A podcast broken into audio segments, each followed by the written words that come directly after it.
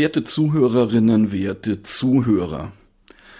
Seit vielen Jahren hält sich im Wirtschaftsleben die Prämisse, dass sogenannte gemischte Teams erfolgreicher und effizienter agieren als homogene. Die gemischten Teams sind, so geht die Erzählung, leistungsstärker und insbesondere innovativer. Ihre Problemlösungskompetenz ist höher, ihr Beitrag zur positiven Unternehmensentwicklung ausgeprägter. Auf welche Merkmale sich nun die Mischung bezieht, variiert dabei. Es kann um Alter, um Geschlecht, aber auch um ethnische Zuordnungen und weitere Themen gehen. In vielen Unternehmen, aber auch in der öffentlichen Verwaltung und in Organisationen der sozialen Arbeit werden seit langem Diversity Trainings angeboten, um die innerorganisatorische Dynamik zur Bildung derartiger gemischter Teams zu befördern. Die Trainings richten sich häufig an die mittlere Führungskräfteschicht und machen in der Regel Themen rund um die ethnische Zuordnung zum Schwerpunkt. Dabei wird von der simplifizierenden Grundannahme ausgegangen, dass lediglich verinnerlichte individuelle Vorurteile und Stereotype der Potenzialausschöpfung gemischter Teams im Weg stehen. Ob diese idealtypischen Teams überhaupt erfolgreicher wären oder sind und ob die vorgelagerten Diversity Trainings nicht ihrerseits eine kulturalistische Segregation befördern, bleibt normalerweise unbesprochen. Der Politik- und Verwaltungswissenschaftler Dr. Sebastian Tillmann hat sich mit den Themen aus dem Blickwinkel der Organisationsforschung beschäftigt. Sein Beitrag Diversity in der Praxis zwischen Evidenz und Aktionismus ist die Basis dieser Sendung. Wer den vollständigen Aufsatz im Original lesen möchte, besorge sich den Band Probleme des Antirassismus aus der Edition Tiamat. Wir danken dem Autor für die Freigabe.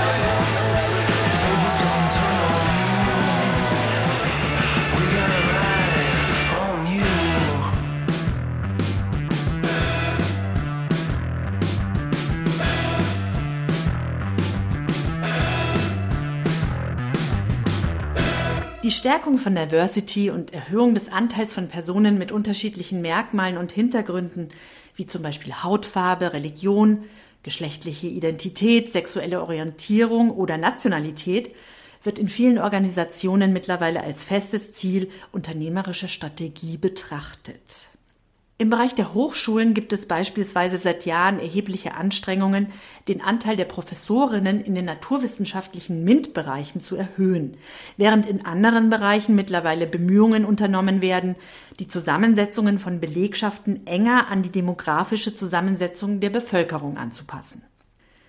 Diese Bemühungen gehen zumeist mit innerorganisationalen Maßnahmen zur Diversity-Förderung einher, beispielsweise in der Form von Diversity Trainings. Diese Trainings haben in der Regel das Ziel, Diskriminierung zu verhindern, indem sie für Stereotype und ihren Einfluss sensibilisieren und eine organisationale Kultur schaffen, die allen Personen eine Teilhabe ermöglicht. Als Begründung ziehen Organisationen zumeist zwei Ansätze heran. Auf der einen Seite wird der sogenannte Social Justice Case herangezogen. Dieser besagt, dass die Teilhabe aller Bevölkerungsgruppen am gesellschaftlichen Leben eine ethische Frage ist und aus Gründen eines modernen demokratischen und humanistischen Selbstbildes heraus gewährt werden müsse. Daher müssen bestehende Barrieren abgebaut, Zugänge ermöglicht und Chancen geschaffen werden. Oftmals sehen Unternehmen dies im Konzept von Corporate Social Responsibility auch als Teil ihrer gesellschaftlichen Verantwortung. Auf der anderen Seite wird der sogenannte Business Case herangezogen. Dieser umfasst die Ansicht, dass eine höhere Diversity in Unternehmen für die Unternehmen selbst potenzielle Vorteile bergen könne. Nach der Informationsverarbeitungsperspektive bringen Personen unterschiedlicher Hintergründe jeweils einzigartige Einblicke mit und können daher kollektiv auf eine größere Variation an Problemlösungsansätzen zurückgreifen als eine sehr homogene Gruppe. Folgerichtig wird angenommen, dass mehr Diversity auch zu mehr Innovation und einer höheren Unternehmensleistung führen könne, weil Probleme besser gelöst werden können. Dies ist eine Behauptung, die in der Presse und organisationalen Dokumenten starken Anklang findet, sich jedoch nur eingeschränkt mit den Befunden aus der Organisationsforschung belegen lässt. Meta-analytische Befunde, in denen zahlreiche Studien gesammelt ausgewertet werden, um den Forschungsstand statistisch zu erfassen, zeigen in der Regel keinen eindeutigen Zusammenhang zwischen erhöhter Diversity und verschiedenen relevanten Kennzahlen.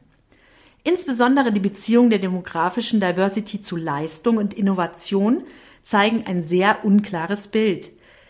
Demografische Diversity beschreibt dabei, inwiefern Mitglieder eines Teams unterschiedliche demografische Merkmale haben, zum Beispiel Nationalität, Geschlecht oder Alter. So findet beispielsweise eine Meta-Analyse von Schneid und Isidor bei einer Auswertung von 35 Studien mit insgesamt knapp 3000 Teams einen positiven Effekt für funktionale Diversity, zum Beispiel in der Form unterschiedlicher Bildungshintergründe, aber keinen Zusammenhang zwischen demografischer Diversität und der Teamleistung. Auch eine zweite Untersuchung mit 80.000 Teams von Way und KollegInnen zeigt einen positiven Zusammenhang zwischen demografischen Merkmalen und Teamleistung nur in asiatischen Ländern auf und selbst dort ist der Zusammenhang nur sehr schwach ausgeprägt. Auf der anderen Seite finden sich Diversity-Merkmale, die nicht einfach erkennbar sind. Sogenannte Deep Level Diversity, wie zum Beispiel Bildungshintergrund, Persönlichkeitsmerkmale und kulturelle Eigenschaften. Hier zeigt ein Befund einer weiteren Meta-Analyse von Maria del Carmel Triana und KollegInnen mit knapp 25.000 Teams, dass diese tiefergehenden Unterschiede innerhalb der Teams mit mehr Konflikt assoziiert sind und auch die Teamleistung reduzieren können. Vollmundige Versprechungen von erhöhter Leistung und gesteigerter Innovation durch mehr Diversity wie der Business Case sie macht, lassen sich dementsprechend mit der einschlägigen organisationalen Literatur nicht oder nur sehr eingeschränkt belegen. Dies bedeutet jedoch nicht, dass Diversity unter bestimmten Bedingungen nicht dennoch einen positiven Effekt für Organisationen haben kann. Beispielsweise zeigen erste Ergebnisse, dass ein erhöhter Anteil von Frauen in Forschungsteams dazu führt, dass diese Forschung sich stärker mit Themen beschäftigt, die bisher vernachlässigt wurden, mutmaßlich deshalb, weil die unterschiedliche Perspektive von Wissenschaftlerinnen hier neue Forschungsfragen aufwirft. Organisationale Begründungen für erhöhte Diversity sind zumeist Kombinationen des Business und des Social Justice Case. Damit werden sowohl humanistische Prinzipien erwähnt als auch Elemente des Eigennutzes hervorgehoben, um das Ziel, die Diversität der Belegschaft zu erhöhen, zu fundieren. Zur Erreichung dieser organisationalen Diversity-Ziele werden oftmals Methoden aus dem Bereich der Sozialpsychologie und verwandter Forschungsfelder herangezogen, mit der Absicht, Probleme zu diagnostizieren und durch gezielte Interventionen in Organisationen zu beheben. Die praktische Anwendbarkeit zahlreicher Befunde der Sozialpsychologie wurde jedoch als Folge der sogenannten Replikationskrise kritisch hinterfragt. Durch eine Reihe von groß angelegten kollaborativen Untersuchungen wurde hierbei aufgezeigt, dass etwa ein Drittel einer Reihe ausgewählter Befunde in einer Wiederholung mit deutlich größeren Stichproben nicht repliziert werden konnten dies wird unter anderem auf strukturelle Mängel im wissenschaftlichen System zurückgeführt, die sogenannte fragwürdige Forschungspraktiken ermöglichen. Beispielsweise werden das selektive Berichten von signifikanten Befunden, die Post-Hoc-Analyse von Daten auf der Suche nach statistisch signifikanten Zusammenhängen und in manchen Fällen auch schiere Datenmanipulation genannt.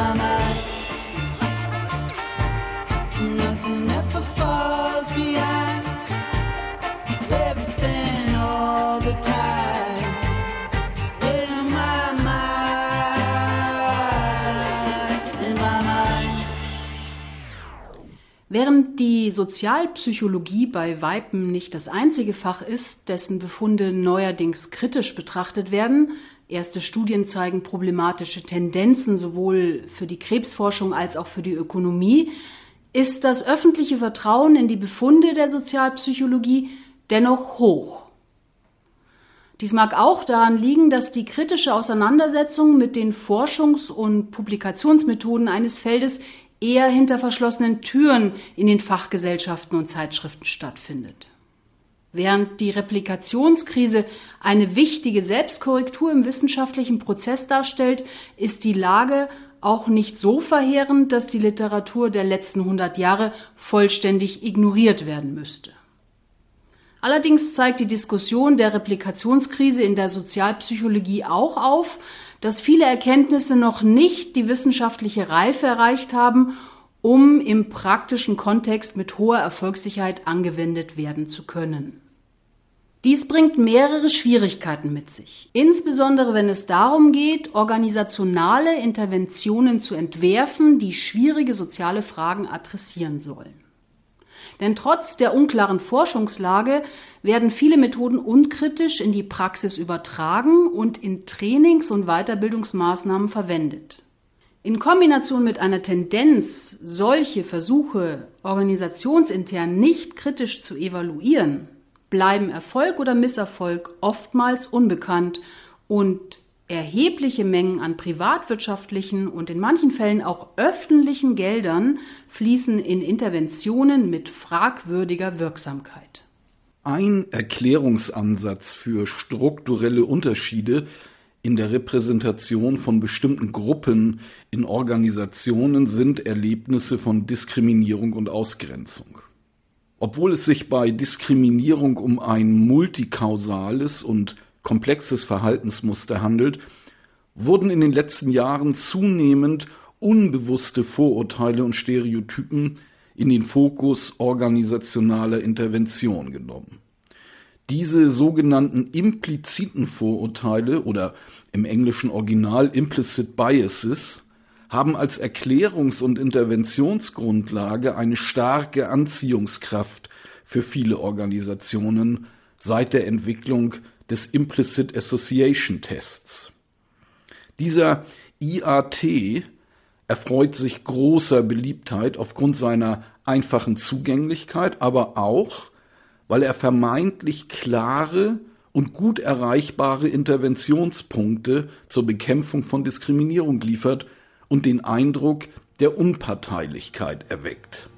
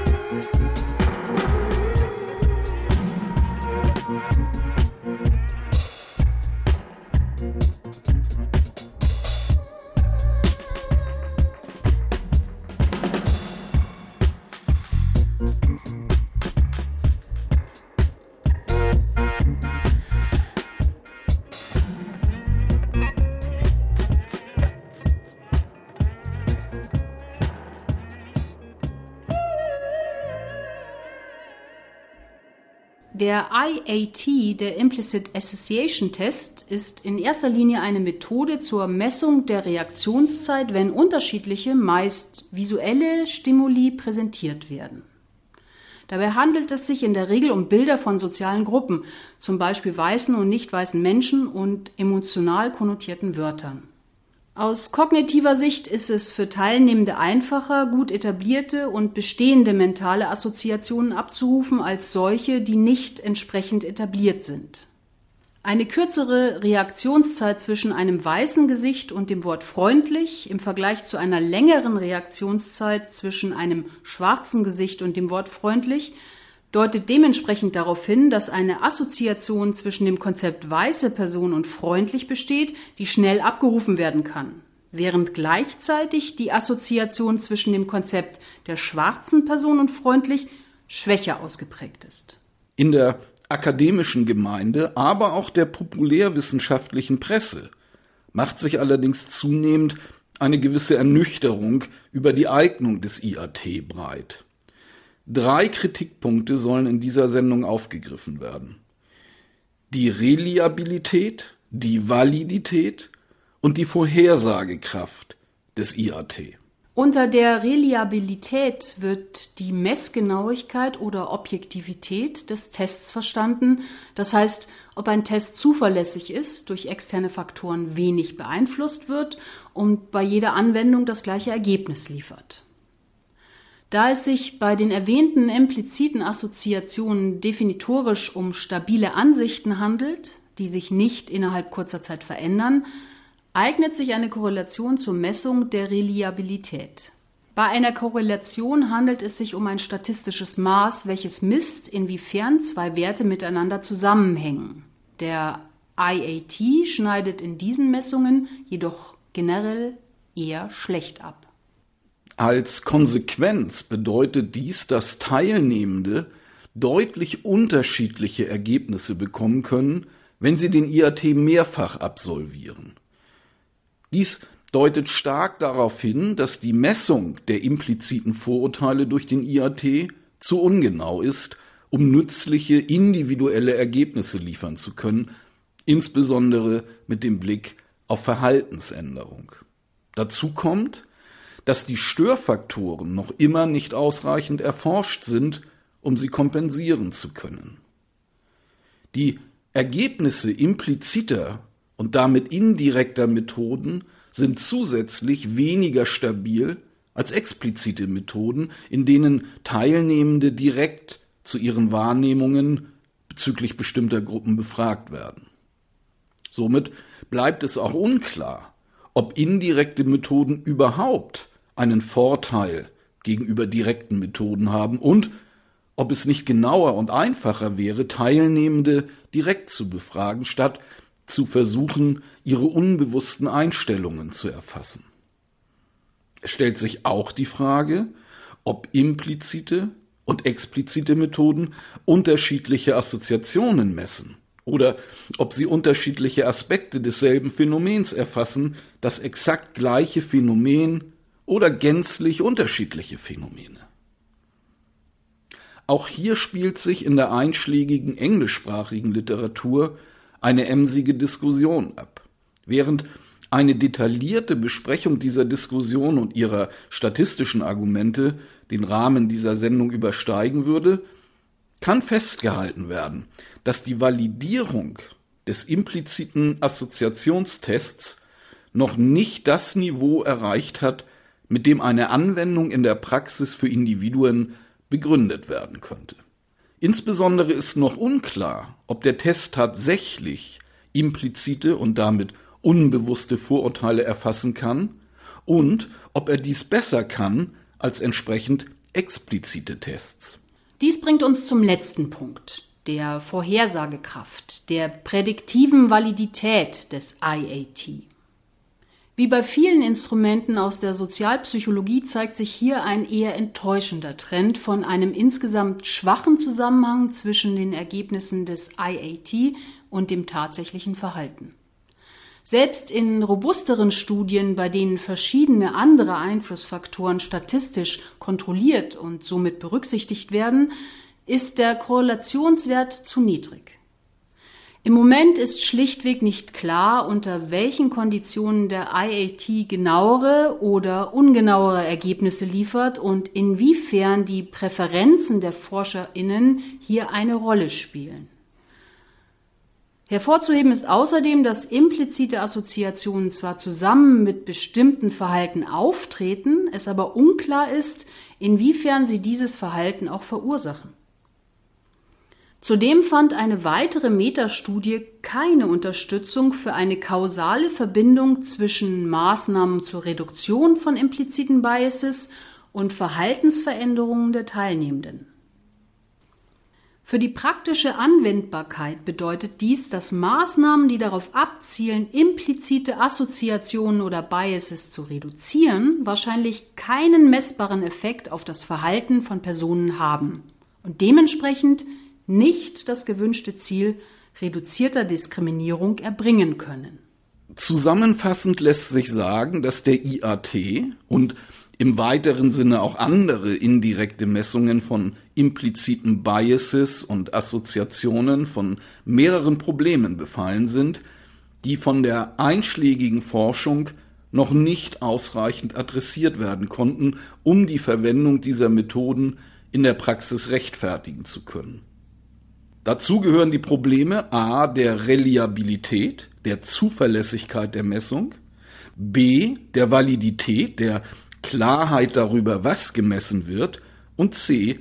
der Vorhersagekraft, inwiefern das Gemessene tatsächliches Verhalten vorhersagen kann. Zudem gibt es keine ausreichende Beweislage, dass Interventionen, die implizite Assoziationen adressieren, auch tatsächlich eine Verhaltensänderung bewirken.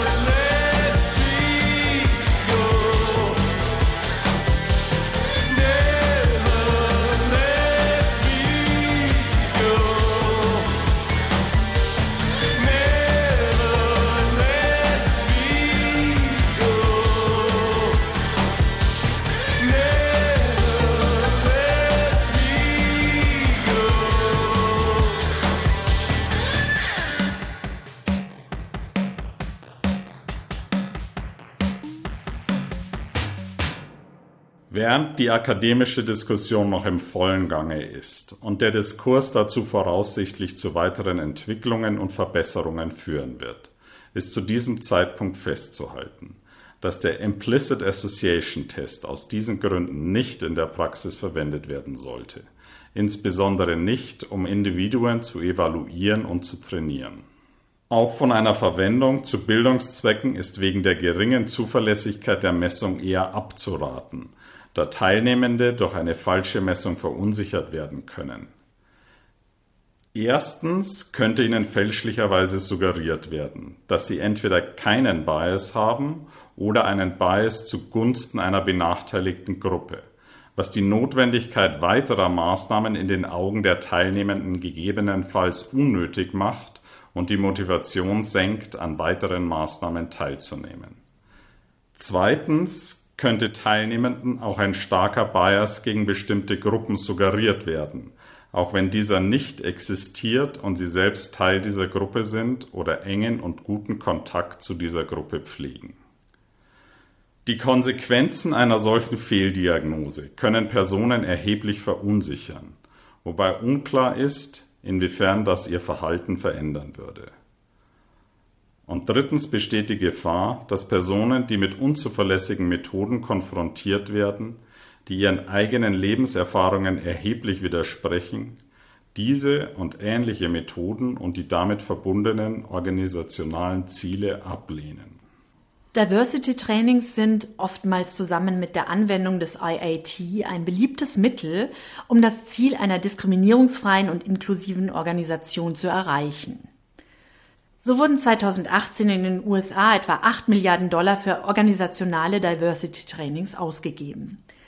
Dieser Betrag wurde nach dem Tod von George Floyd 2020 noch weiter gesteigert, da die Diskriminierung von schwarzen Menschen in den USA noch stärker in den Fokus der öffentlichen Aufmerksamkeit rückte. Abnehmer von solchen Trainings, die manchmal auch den IAT verwenden, sind neben Privatunternehmen auch die US-Armee, die US-Regierung sowie zahlreiche Universitäten in den USA, wobei die Trainings oft verpflichtend für alle Mitglieder dieser Organisationen sind. In Deutschland ist es schwierig, entsprechende Zahlen vorzuweisen. Diversity Trainings zielen zumeist darauf ab, ein inklusives Arbeitsklima in einer Organisation zu schaffen und werden in unterschiedlichen Formaten angeboten, die jedoch zumeist einen Informationscharakter in Form von Vorträgen und nachfolgenden Gruppenaktivitäten haben und das Ziel verfolgen, Verhalten und Einstellungen der Mitarbeitenden zu verändern. In der Regel werden diese Veranstaltungen einmalig durchgeführt, wobei viele Organisationen sich auf externe BeraterInnen verlassen, die diese durchführen. Dabei werden unterschiedliche konkrete Ziele verfolgt, beispielsweise implizite und explizite Biases zu reduzieren und Stereotype abzubauen, die als ursächlich für diskriminierendes Verhalten angesehen werden. Trotz der großen Vielfalt der Trainings ist, nach Einschätzung mehrerer systematischer Zusammenfassungen der einschlägigen Literatur, die Erwartungshaltung losgelöst von ihrer tatsächlichen Wirksamkeit. Damit befinden sich Diversity Trainings allerdings in guter Gesellschaft, da andere Trainings, zum Beispiel Sicherheitstrainings, Anti-Bullying Trainings, auch oftmals in ihrer Wirksamkeit überschätzt werden. Dies mag daran liegen, dass generelle Verhaltensänderungen bei Menschen ausgesprochen schwierig zu erreichen sind und auch regelmäßiges Feedback, enge Begleitung und erhebliche intrinsische Motivation getragen werden müssen. Die meisten der Diversity Trainings weisen diese Elemente nicht auf und sie wären im organisationalen Kontext auch schwierig umzusetzen. Dies bedeutet nicht, dass Diversity Trainings gar keinen Effekt auf die Teilnehmenden hätten. So zeigte eine Meta-Analyse, dass die Trainings einen messbaren Effekt auf wissensbasiertes Lernen, die Entwicklung von Fähigkeiten und auf die Einstellung zu Diversity vor und nach dem Training hatten. Dementsprechend erwarben Teilnehmende dieser Trainings zum Beispiel Wissen über verschiedene Kulturen und den Umgang mit Stereotypen, erlernten außerdem in Entscheidungstests weniger Bias zu zeigen und zeigten insgesamt eine verbesserte Einstellung zu Diversity allgemein mit der Einschränkung, dass die meisten Trainingseffekte eher flüchtig und nach drei Wochen nicht mehr nachweisbar sind. Ältere und methodisch schwächere Studien tendieren dazu, höhere Effektstärken zu finden als solche, die nach einer Präregistrierung ihrer Hypothesen vor Beginn der Datenerhebung durchgeführt werden. Dies liegt gegebenenfalls daran, dass WissenschaftlerInnen in der Regel große Freiheiten bei der Interpretation und Auswertung ihrer Daten haben und eine Anpassung von Hypothesen nach Erhebung der Daten vornehmen können. Dies wird allgemein als eine fragwürdige Forschungspraxis angesehen und wird in den letzten Jahren zunehmend durch verschiedene Methoden bekämpft. Unter einer ähnlichen Problematik leiden auch Befunde zur Reduktion von Stereotypen und Vorurteilen. Auch hier basieren Forschungsergebnisse oftmals auf schwächeren empirischen Methoden, wie beispielsweise Selbstberichten und solchen Methoden, die keine kausalen Zusammenhänge erfassen können, wie zum Beispiel querschnittliche Umfragen. Dementsprechend zeigen Vergleichsanalysen, dass Studien mit größeren Stichproben und robusteren Methoden deutlich geringere Effektstärken finden. Dies deutet darauf hin, dass methodisch schwächere Studien die Effekte von Diversity-Trainings und anderen Maßnahmen zur Reduktion von Stereotypen und Vorurteilen systematisch überschätzen könnten. Mit Blick auf Diversity-Trainings lässt sich festhalten, dass nützliche Effekte zur Reduktion von Diskriminierung oder der Reduktion von Stereotypen in vielen Situationen unklar sind.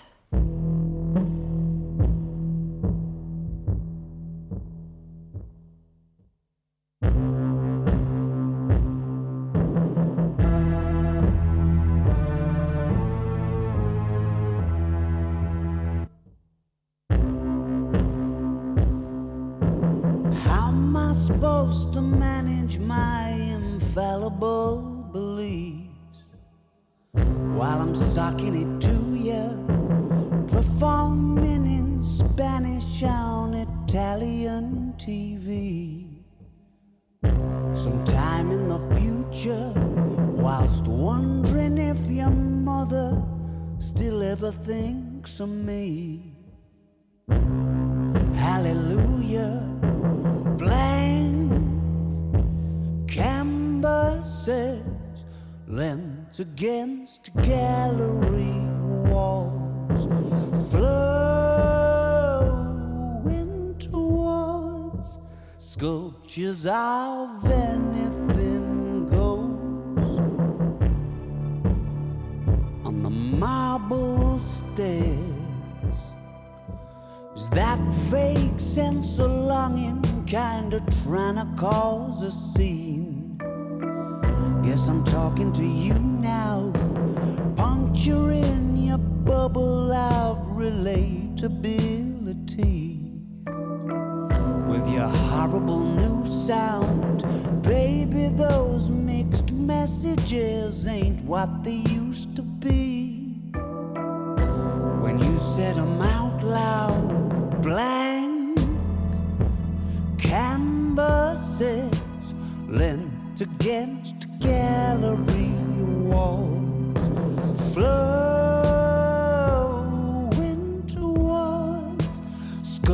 sculptures of anything goes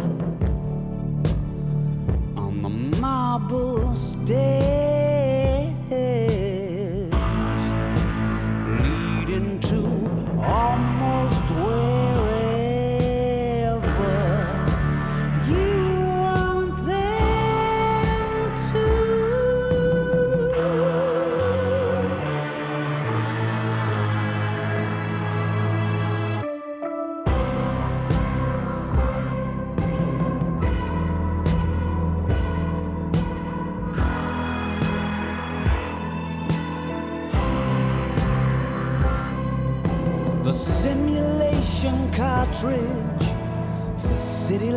509 is pretty tricky to come by.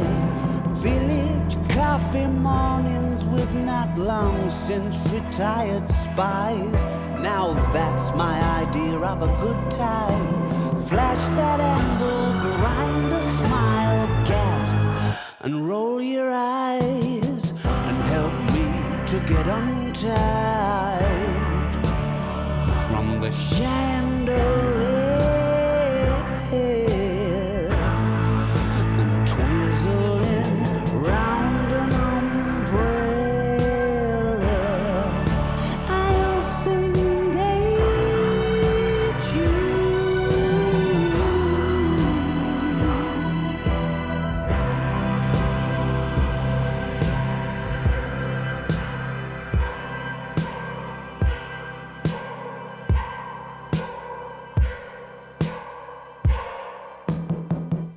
Dieser Sendung aufgezeigten Probleme sind keineswegs unbekannt und werden zumindest in der englischsprachigen Literatur ausführlich diskutiert. Sie sollten daher Einzug halten in alle organisationalen Überlegungen. Einfache Lösungen sind in diesem Fall nicht ausreichend, um komplexe organisationale Probleme wirksam zu adressieren. Vielmehr wäre es notwendig, solche Maßnahmen in ein umfangreicheres, empirisch fundiertes und auf seine Wirksamkeit evaluiertes Weiterbildungsprogramm zu implementieren. Dies ist auch dann der Fall, wenn der Tatsache Rechnung getragen werden muss, dass eine konkrete Verhaltensveränderung von Mitarbeitenden in vielen Fällen nur eines und wahrscheinlich auch nicht immer das primäre Ziel von Organisationen ist, sondern vielmehr die Reputation und Außenwirkung der Unternehmen wichtiger sind. Im Sinne verschiedener Außendarstellungsmethoden wie beispielsweise Green- und Pinkwashing werden damit eher Ziele der Eigendarstellung verfolgt, wobei tatsächliche Effekte nebensächlich sind. Ein Argument, das gerne in Bezug auf die mangelnde empirische Wirksamkeit dieser Trainings angebracht wird, ist, dass diese dennoch einen bildenden Charakter haben und individuelle und organisationale Aufmerksamkeit auf die Problematik lenken können. Dementsprechend wird argumentiert, dass die Signalwirkung allein ausreichend ist, selbst wenn sich das Verhalten der Person nicht verändert. Diese Argumentation ignoriert jedoch, dass Organisationen für denselben zeitlichen und monetären Aufwand auch andere Maßnahmen hätten durchführen können, die in ihrer Wirksamkeit für das Unternehmen einen positiveren Effekt gehabt hätten. Außerdem ist es möglich, dass wirkungslose Trainings auch tatsächlich negative Konsequenzen für die Mitarbeitenden und die Organisation mit sich bringen können. Diversity Trainings haben das Potenzial, bestehende Konflikte zu verstärken zum Beispiel, wenn Führungskräfte sich durch die verpflichtende Teilnahme an dem Training angegriffen fühlen und im Nachgang Mitarbeitende, die einer Minderheit angehören, schlechter behandeln als vorher. Organisationen verfolgen mit Maßnahmen zu Diversity eine ganze Reihe von Zielen, die sich zumeist aus den Perspektiven des Business und des Social Justice Case betrachten lassen. Dementsprechend sollen durch erhöhte Diversity auf der einen Seite die Leistung und Innovationskraft der Organisation gestärkt, aber auch die Außenwirkung im positiven Sinne moduliert werden. Auf der anderen Seite gehören auch die Eliminierung von sozialen Ungleichheiten und Benachteiligungen zu den Zielen vieler Organisationen, die sich dabei auf verschiedene Instrumente aus der Sozialpsychologie und verwandten Feldern wie Organizational Behavior verlassen. Hier tut sich jedoch ein tiefer Abgrund zwischen den Erkenntnissen der akademischen Forschung und der angewandten Praxis auf, denn die Praxisreife vieler Maßnahmen muss aufgrund aktueller Befunde ernsthaft hinterfragt werden. Ungeachtet dieses Mangels an erwiesener Wirksamkeit besteht eine hohe Nachfrage nach entsprechenden Instrumenten zur Diagnose, wie zum Beispiel dem erwähnten IAT und dazugehörigen Diversity Trainings zur Behandlung der Problematik. Nach dem jetzigen Stand der Wissenschaft ist die Wirksamkeit beider Maßnahmen jedoch fragwürdig und die Umstände, unter denen diese Trainings effektiv sind, bleiben unklar und bedürfen noch weiterer Forschung. You don't feel a thing in your sinuous head. No love, no pain, and no fear of dread.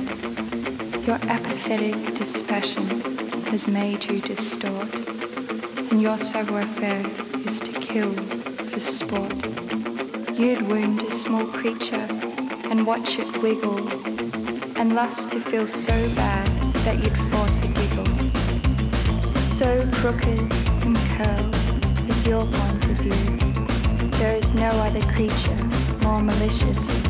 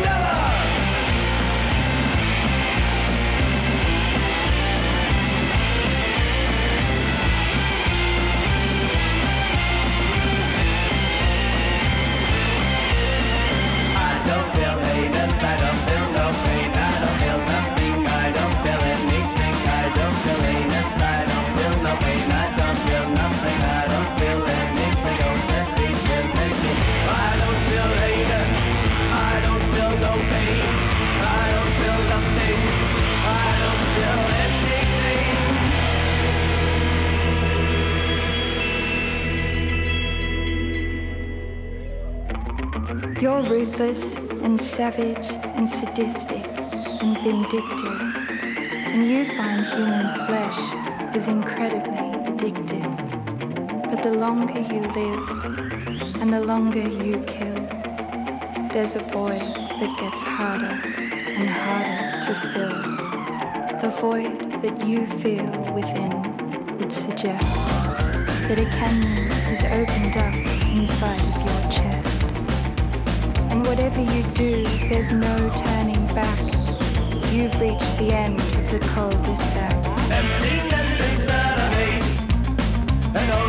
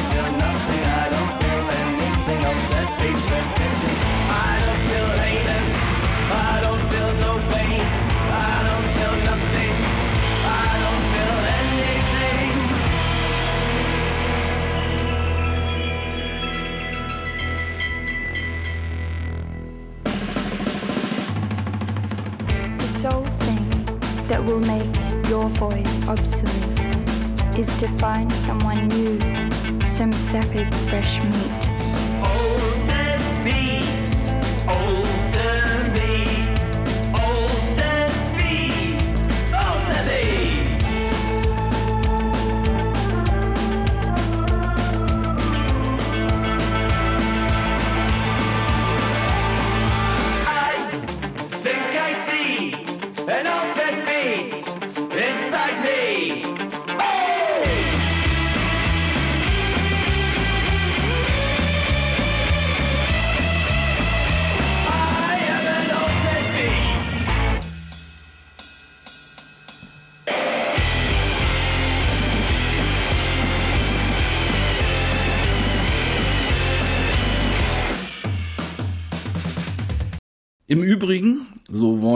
Dieser Stelle abschließend anfügen, wären politisch relevante Diversity-Trainings natürlich so zu gestalten, dass gesellschaftskritische, rassistische Haltungen kritisierende, die Unterschiede zwischen Rassismus und Antisemitismus thematisierende Auseinandersetzungen geführt würden. Solange aber die Idee vorherrscht, rassistischen Einstellungen sei durch empathische Argumentation und Selbstvergewisserung und einer Prise kulturalistischem Unfug zu begegnen, wird das Diversity-Elend so weitergehen. Hadi Tschüss.